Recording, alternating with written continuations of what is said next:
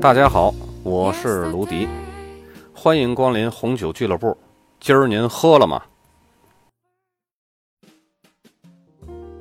咱们上一期呢讲过了法国最出名的产区波尔多，这一期呢咱们来讲波尔多附近的两个产区，一个是多尔多涅，还有一个是法国西南部。这些产区酿造的葡萄酒啊，可以分成两类。第一类呢就是多尔多涅产区的葡萄酒。它所用的多数的葡萄品种啊，是和波尔多相同的。第二类呢，就是法国西南部产区。这个大产区呢，包含了很多个产区，所用的葡萄品种呢，往往是在波尔多产区从来没有看见过的。酒的风格呢，也有很大的差别。咱们先来说一下多尔多涅产区。这个产区是位于波尔多两海间的东面，它的气候呢，跟波尔多很相似。但是受到海洋性气候的调节的作用比较少，因为它比较靠内陆嘛。这个大产区里面涵盖了两个主要的法定产区，一个是贝尔热拉克，一个是蒙巴兹亚克。贝尔热拉克呢用的葡萄呢和波尔多是一样的，所以酿出来的酒的风格也是和波尔多很相似的。蒙巴兹亚克呢主要是用赛美容和长相思酿造贵腐甜葡萄酒，这儿产的贵腐啊是比较有性价比的。因为在苏代贵腐的光环下，它是很难超越的，也很难卖出比较高的价格。接下来呢，咱们来说一下法国西南部这个大产区，它里边啊有几个子产区，咱们一一道来。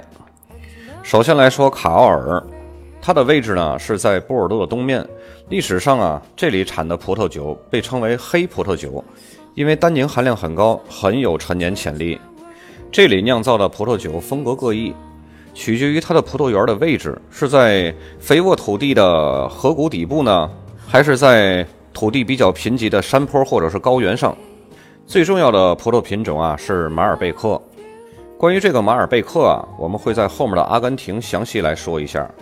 虽然它原产国是在法国，但是在阿根廷呢会更出色，已经成为了阿根廷国宝级的葡萄品种。接下来来说一下加斯科涅丘这个地方啊。这里的 IGP 葡萄酒，也就是地区餐酒，产量非常大，通常是用白玉泥来酿这种酒体比较轻的干型白葡萄酒，带有青苹果味儿的这种香气和味道。再往能靠近比利牛斯山脉呢，就是马蒂兰产区。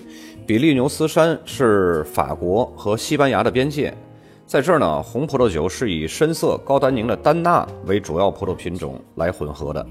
这里出的葡萄酒啊，具有比较浓郁的黑色水果香味儿，而且呢，含有大量柔和而且成熟的单宁。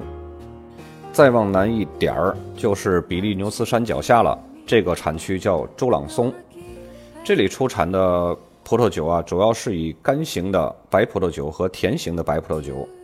最主要的葡萄品种呢是高酸度的小满胜，用它来酿造这种复杂的甜葡萄酒。这种甜葡萄酒不是经过贵腐菌的，而是经过自然风干的。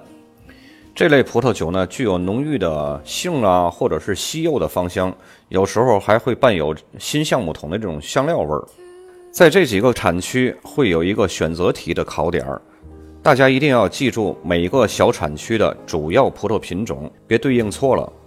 哪些个产区的哪些个主要品种呢？我再来说一下啊，卡奥尔的马尔贝克。